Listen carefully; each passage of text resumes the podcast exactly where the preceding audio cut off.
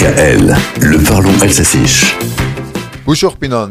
Pouvoir agir, c'est le fil rouge du 104e congrès de l'AMF, l'Association des maires de France, qui se déroule ces jours-ci à Paris. Jedes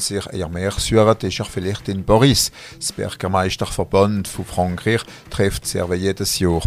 Le congrès des maires et des présidents d'intercommunalités se tient jusqu'à jeudi.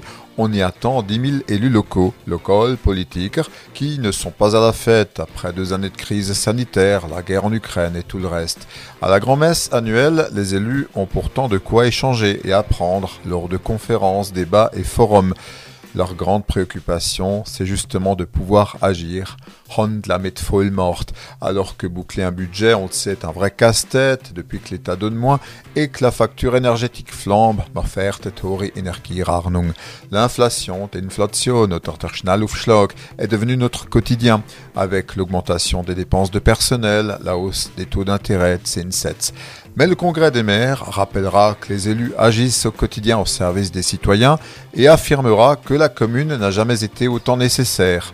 Kehrer, Bessert Mairie, Dorf Mais nos chers élus ne vont pas un enterrement à Paris, gageons qu'ils profiteront un peu de la vie parisienne. Allez, Heinz Nomondra, let's Paris.